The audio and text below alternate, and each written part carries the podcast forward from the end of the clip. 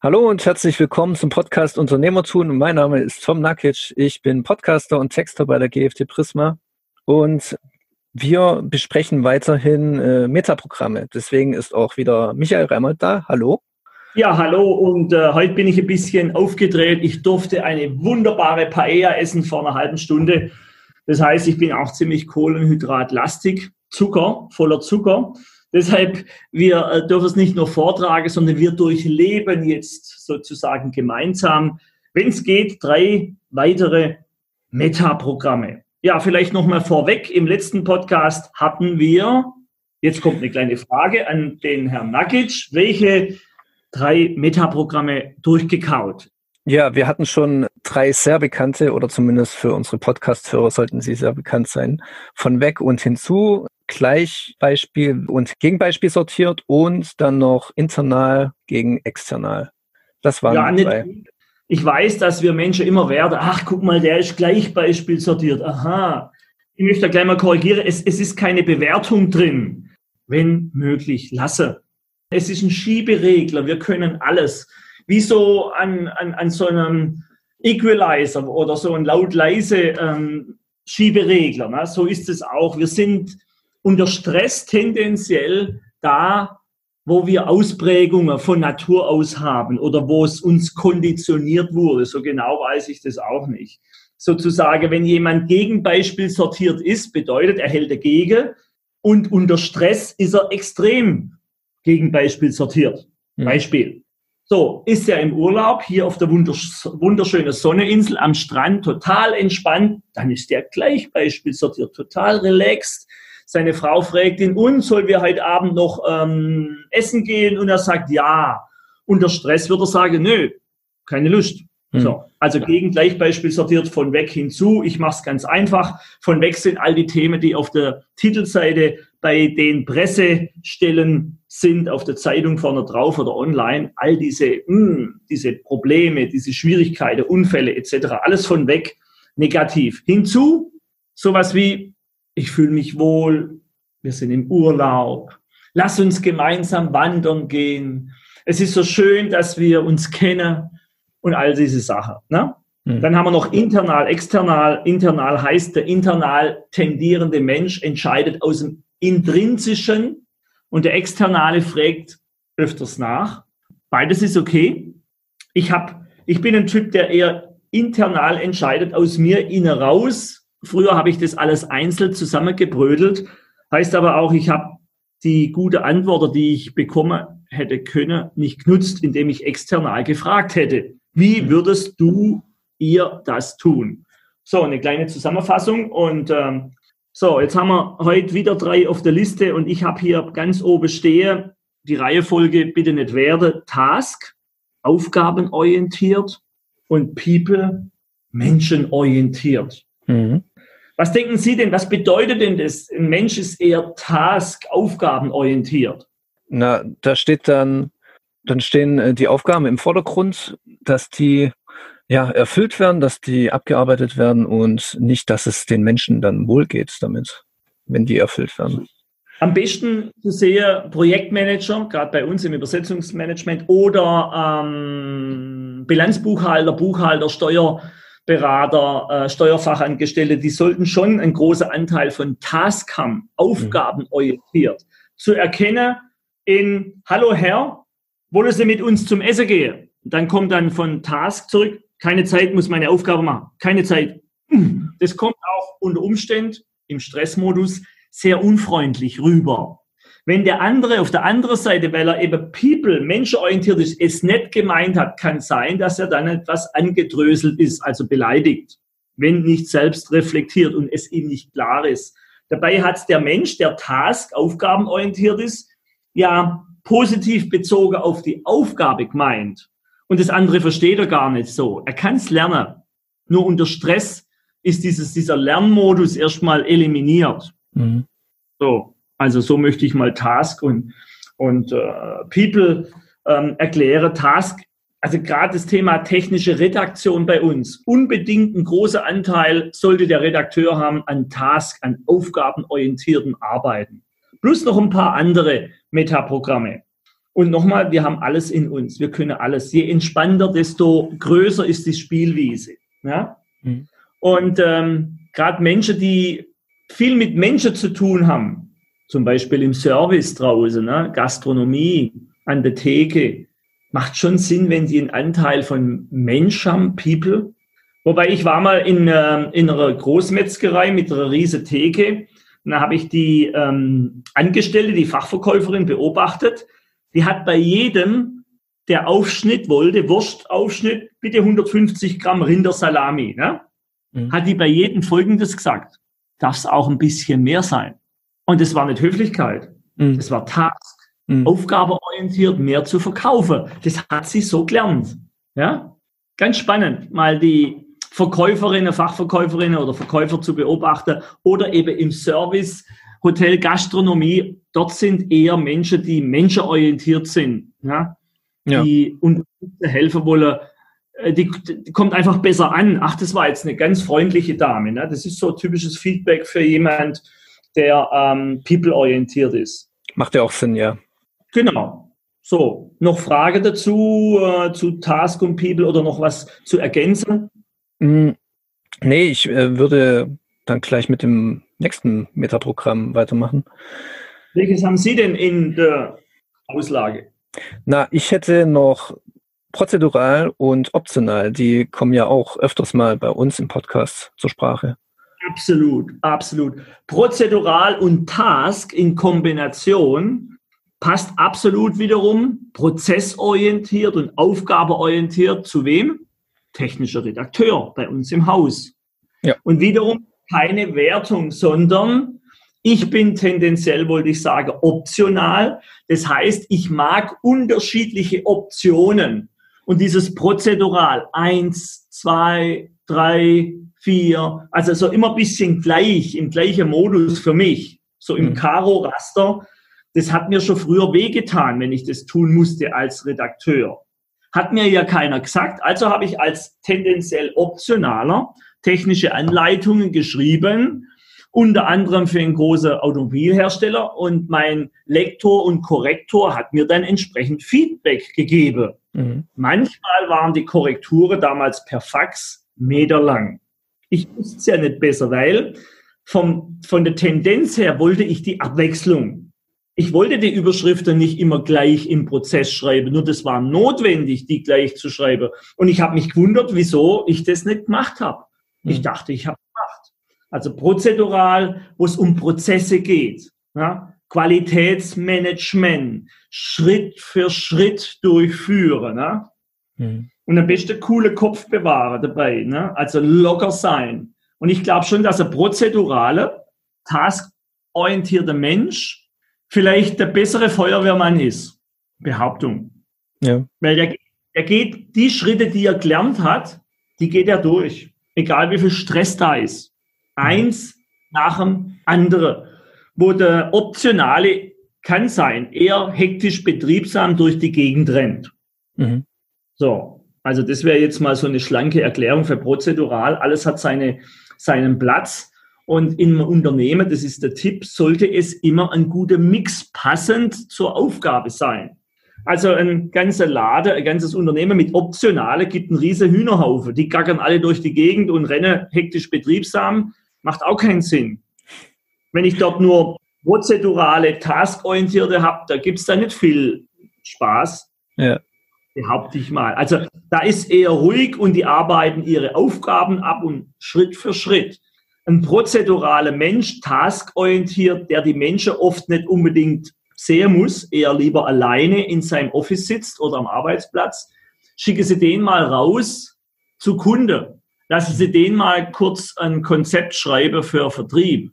Telefonleitfaden, irgendwas, ne? Mhm. Flyer kreieren. Oft fehlt es da an Kreativität. Die soll es ja auch nicht haben im Bereich der technischen Dokumentation, weil da ist alles durch Normen, durch einen Redaktionsleitfaden etc. festgelegt. Genauso im QM-System, da gibt es ja Regeln, die gilt es einzuhalten. Ich tendenziell äh, neige natürlich als optionaler, ich sag, ich sag schon natürlich, es ist ja nicht natürlich irgendwie, ich neige dazu, Regeln zu brechen.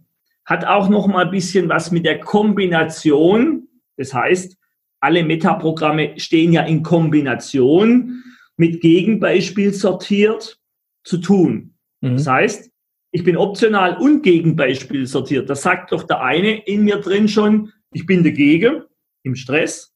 Und zudem mag ich es eh lieber mal wieder anders. Mhm.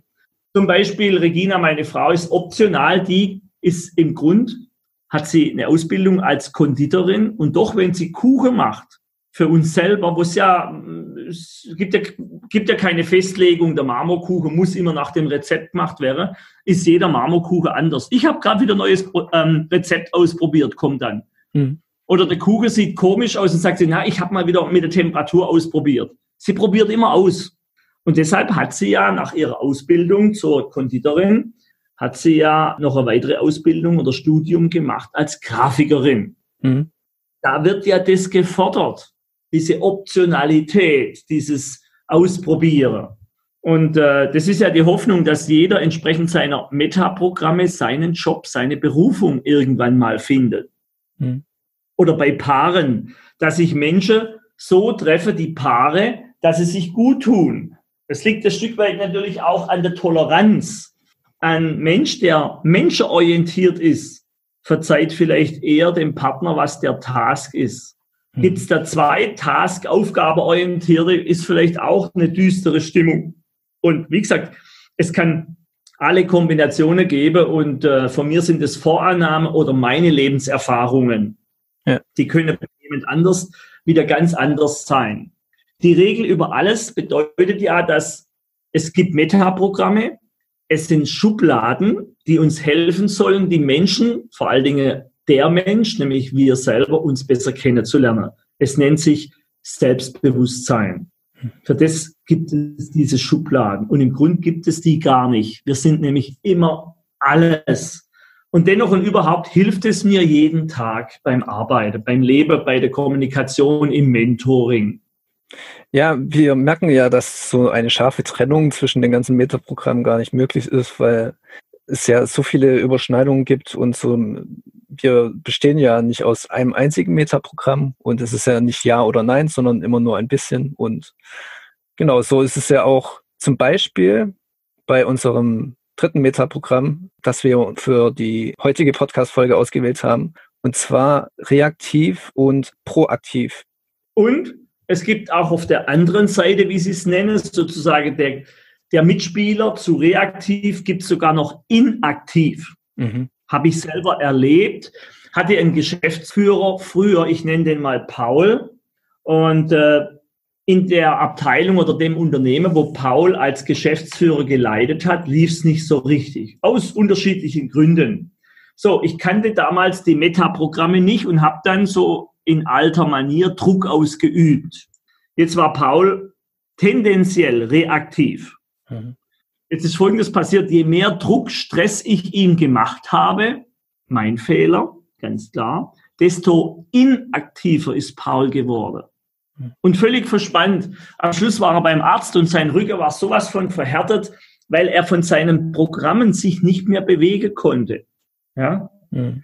Als, sage ich mal, aktiver, eher tendenziell proaktiver, habt es damals überhaupt nicht verstanden und habe nach bestem Wissen und Gewissen gehandelt, was in dem Fall kontraproduktiv war. Ich hätte im Grund müssen umgekehrt Druck rausnehmen, ihm die Aufgabe abnehmen, ihn in Urlaub entsenden oder wie auch immer. Hauptsache Druck weg, mhm. damit er aus dem Inaktiven rauskommt und wenigstens reaktiv wieder geworden wäre. Bedeutet, wenn ich ihm eine Aufgabe gebe, als Vorgesetzter, damals als Hauptgesellschafter, dass er dann reaktiv auf meine Anforderung reagiert hätte. Mhm.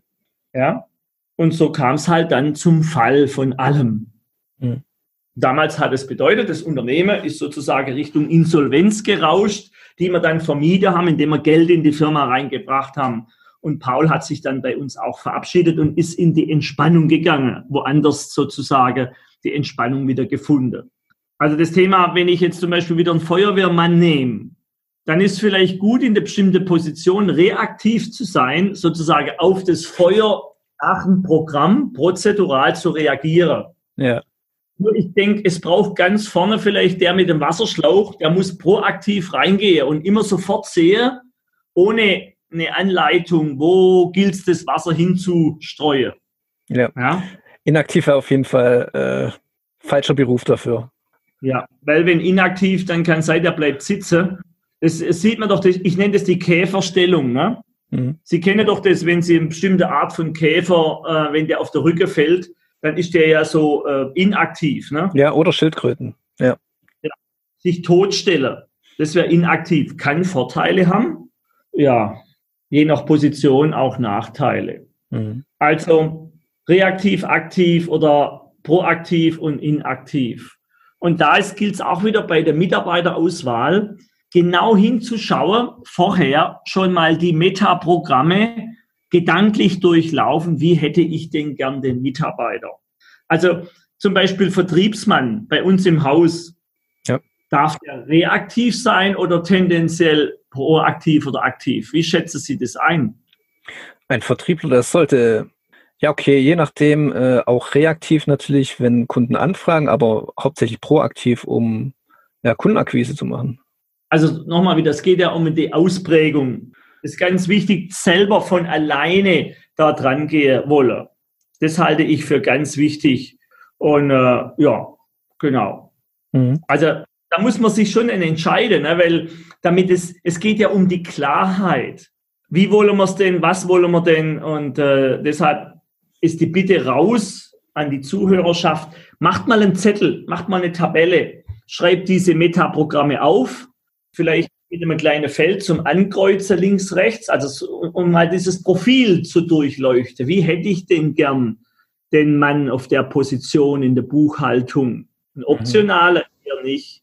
Gegenbeispiel sortiert, hm, okay, macht Sinn, weil wenn das Finanzamt Geld will und der sagt, nö, ja, wir machen es anders, mhm. vielleicht nicht so ausgeprägt, sonst wird es anstrengend für den Vorgesetzten. Ne? Tendenziell in der Buchhaltung einer von, von weg, macht auch Sinn, weil meine Kasse stimmt nicht. Jetzt sagt der, der hinzu, sagt, ach, und ein optionaler, auf die zwei Euro kommt es ja nicht an. Mhm. Mhm. Buchhalterisch darf die Kasse genau auf den Cent stimmen. Also von weg, ja, und nicht optional, sondern prozedural. Mhm. Also prozedural nochmal alles prüfen und nicht ja. sage, mach doch nichts. Also der Tipp wäre, nochmals äh, zu lesen über die Metaprogramme bei uns in den Show Notes und ähm, diese Tabelle zu nutzen äh, für Neueinstellungen oder mal die eigenen Mitarbeiter und vor allen Dingen sich selber mal zu analysieren, welche Metaprogramme nutze ich zuhauf im Stress. Mhm.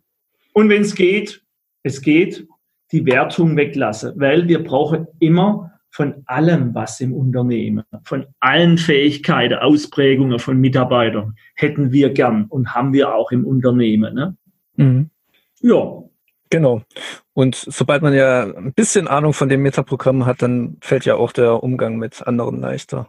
Ja, weil ich erkenne ja meine Defizite, wo ich sage, ach, da hätte ich doch mal ein bisschen aktiver dran gehen können. Okay, dann habe ich auch eher Toleranz für einen Kollegen, der vielleicht auch mal reaktiv war oder ist. Ja? Mhm. Ich kann mir überlegen, ich darf dem Mitarbeiter, der reaktiv ist, immer wieder Aufgaben geben. Der wartet einfach drauf, bis die kommen. Ja? Früher war die ganze DDR so ausgeprägt. Wenn Material aus, dann warten. Mhm. So. Also in diesem Sinne sage ich Dankeschön fürs Zuhören und bitte stellt Frage, weil die Frage sind das Lebenselixier von allen Mentoren und auch von Podcast-Betreibern weil so haben wir die Chance, darauf einzugehen und die Podcast entsprechend zu formen. Genau. Wie immer findet ihr unsere Mailadressen auch, falls ihr uns direkt schreiben wollt, in der Beschreibung. Und ja, lasst von euch hören, gerne, liebe Zuhörer. Und dann besprechen wir eure Fragen in der nächsten Folge. Weil die Idee ist ja, hier Nutzer zu spenden. Genau. Und ja, das war's von meiner Seite. Dann würde ich sagen, bis zum nächsten Mal. Ciao. Ciao, danke. Tschüss.